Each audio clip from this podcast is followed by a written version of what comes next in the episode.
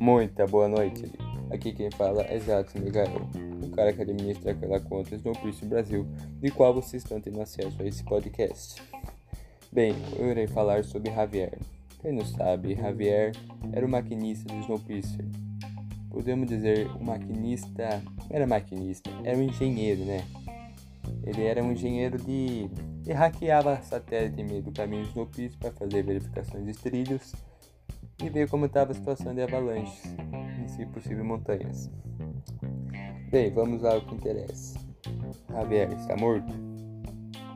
Não. No meu ver, Javier não está morto. Está vivinho. Agora, por que eu acho isso? Bem, Big Eyes precisa de maquinista.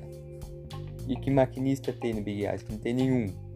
O Ben, Alex, foi para o outro, para o outro trem, o Snowpiercer e o Big Alex ficou à deriva sem o maquinista. Eu falei que nem Alex. Foi bem. E outra teoria. Um cachorro não pode matar uma pessoa.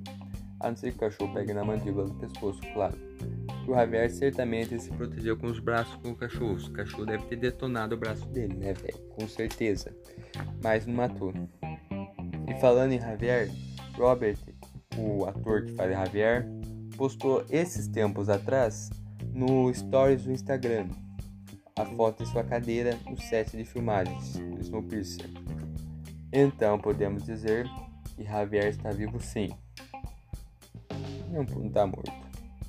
Fique atento, porque na terceira temporada pode demorar alguns episódios para aparecer o Javier realmente. Acho que lá no quinto episódio o Javier aparece vestindo Big Alice.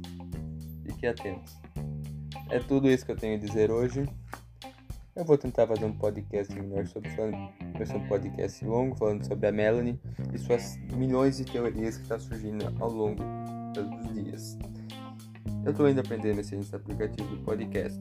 É, tô difícil ainda, mas estou aprendendo. Então é isso. Para quem gostou, muito obrigado. Para quem não gostou, fazer o que, né? Então é isso, pessoas. Muito obrigado e até mais.